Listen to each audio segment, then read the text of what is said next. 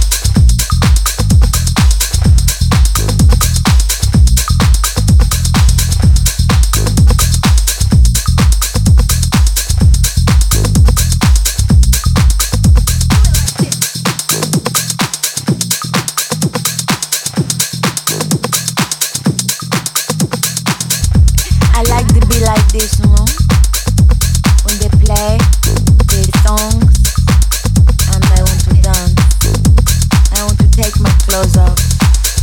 and dance around the club